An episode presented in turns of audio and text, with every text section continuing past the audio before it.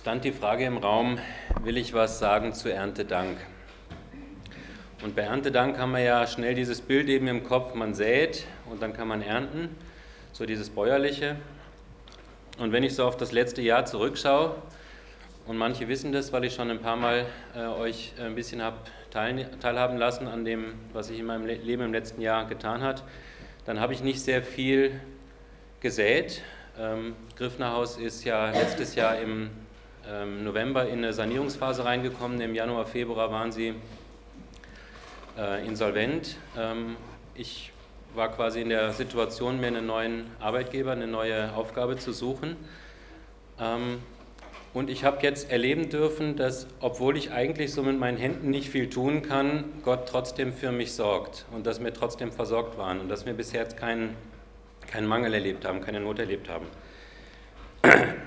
Und wenn ich darüber nachdenke, dann wird mir immer wieder ein, ein Vers, der begleitet uns jetzt schon die letzten drei, vier Jahre intensiver und macht für mich oder bekommt für mich immer mehr Bedeutung.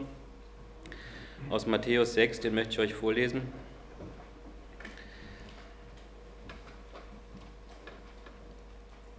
Matthäus 6, Abvers 25. Darum sage ich euch, sorgt euch nicht um euer tägliches Leben, darum, ob ihr genug zu essen, zu trinken und anzuziehen habt.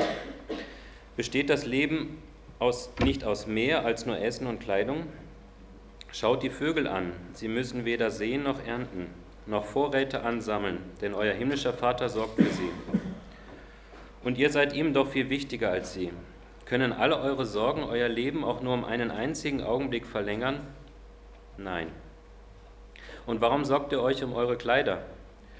Schaut die Lilien an und wie sie wachsen. Sie arbeiten nicht und nähen sich keine Kleider. Trotzdem aber selbst, trotzdem war selbst König Salomon in seiner ganzen Pracht nicht so herrlich gekleidet wie sie. Wenn sich Gott so wunderbar um die Blumen kümmert, die heute aufblühen und schon morgen wieder verwelkt, wie viel mehr kümmert er sich dann um euch? Euer Glaube ist so klein. Und ich habe gemerkt, ja, das ist, äh, das kennt man eh. Und ich stehe jetzt 20 Jahre am Glauben und ich habe das wahrscheinlich schon oft gehört.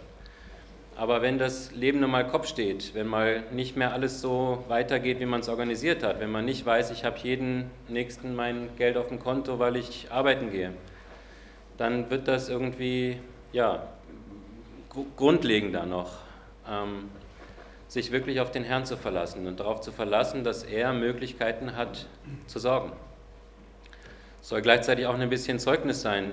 Der Herr hat uns versorgt. Wir haben Anfang des Jahres von euch als Gemeinde und von manchen Geschwistern Unterstützung bekommen. Ich habe Insolvenzgeldanspruch bekommen vom Staat. Jetzt war ich am Anfang September beim, beim Arbeitsamt, ähm, Unternehmensgründungsprogramm. Dann sagt mir die Dame, es hat sich gerade die Gesetzeslage geändert. Bisher hat man zwei Monate Gründungsbeihilfe bekommen und Frauen drei. Jetzt sind die Männer gleichberechtigt. Jetzt kriegen die Männer auch drei Monate. Also in der Beratungsphase hin zu der Selbstständigkeit, die ich jetzt gestartet habe mit ersten Semmer, war mir klar, ich kriege zwei Monate, auf einmal sind es drei. Das sind, so könnte man so auf, auf ähm, rein auf einen Faden wie so eine Perlenkette, wo Gott sorgt in, in kleinen Dingen und uns beibringen will, uns auf ihn zu verlassen und nicht selber alles in der Hand haben zu müssen. Das ist für einen Mann manchmal eine schwierige Lektion. Aber ich möchte euch Mut machen, wir können uns auf ihn verlassen, er sorgt. Er steht zu seinem Wort.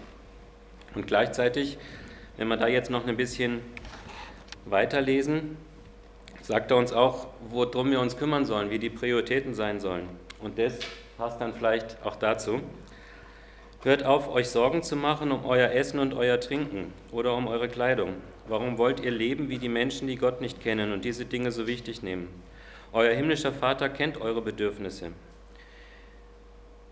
Wenn ihr für ihn lebt und das Reich Gottes zu eurem wichtigsten Anliegen macht, wird er euch jeden Tag geben, was ihr braucht. Deshalb sorgt euch nicht um morgen, denn jeder Tag bringt seine eigene Belastung. Die Sorgen von heute sind für heute genug.